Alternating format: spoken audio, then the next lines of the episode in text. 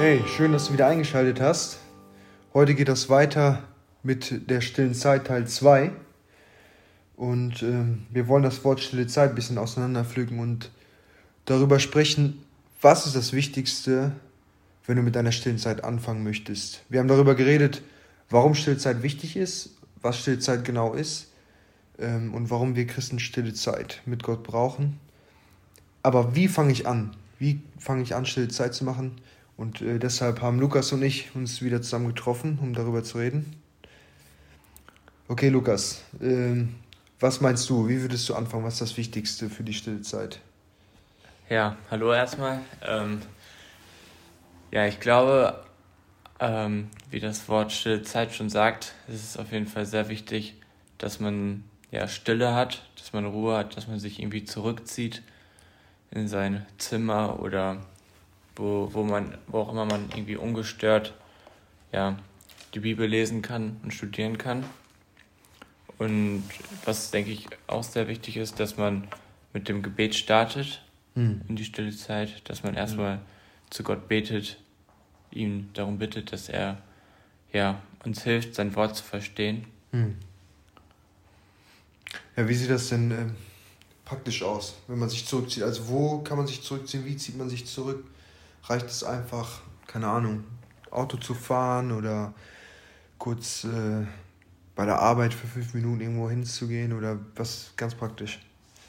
Ähm, also, ich denke, also, es ist schon individuell, aber man, es ist jetzt, glaube ich, ich glaube nicht, dass es so gut wäre, wenn man es jetzt beim Autofahren macht, weil man da schon abgelenkt ist oder schnell auf der Arbeit.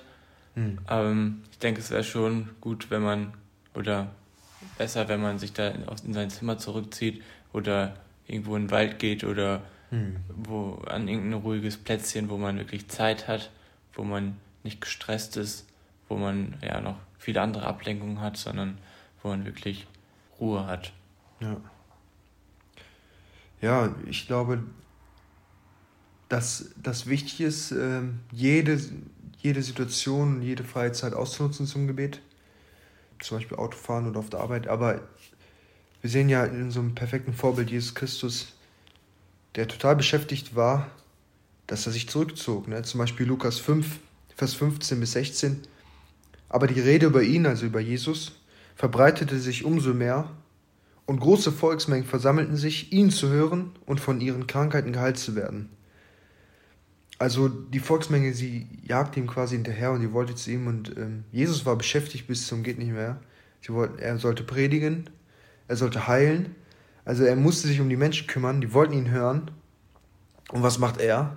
Er aber zog sich zurück und war in einsam, einsamen Gegenden und betete.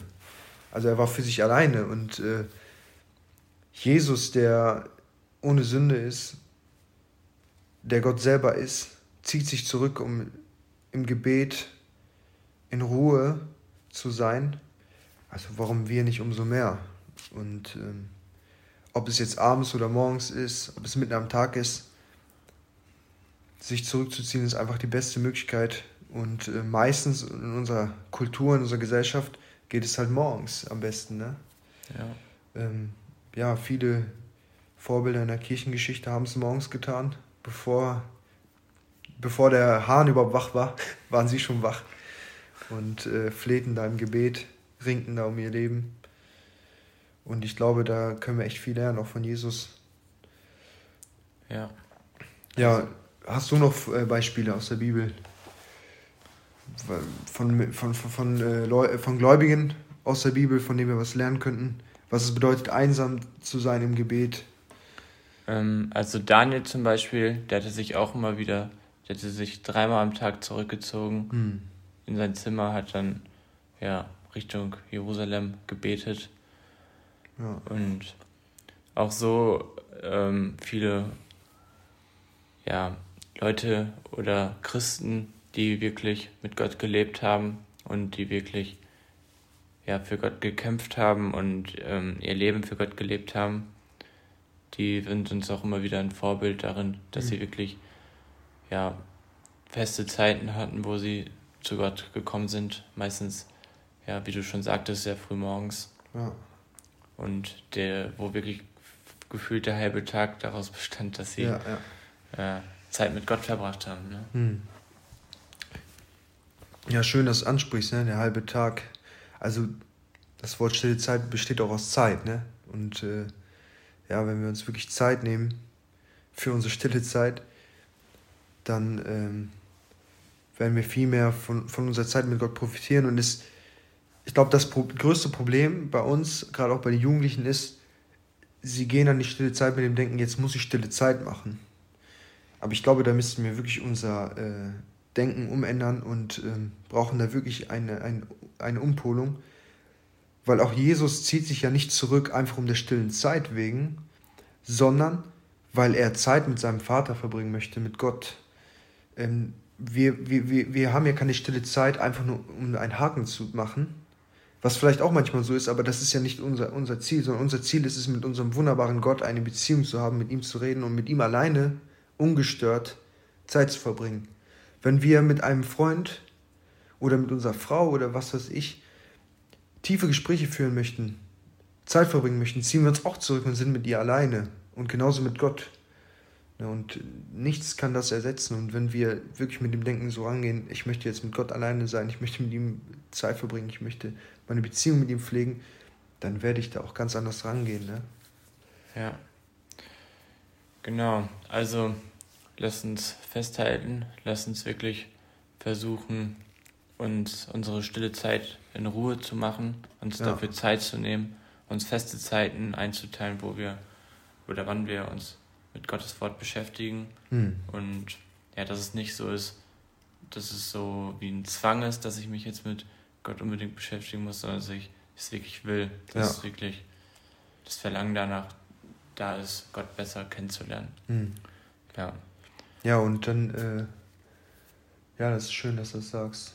Und ich glaube, dass dann unsere Lieblingsausrede mit Ich habe keine Zeit, dass das eine ganz andere Gewichtung hat, auch wenn wir uns jetzt Jesus anschauen. Oder Martin Luther sagte so schön auf die Frage, ob er viel zu tun hat. Ich habe so viel zu tun, ich muss erstmal fünf Stunden beten.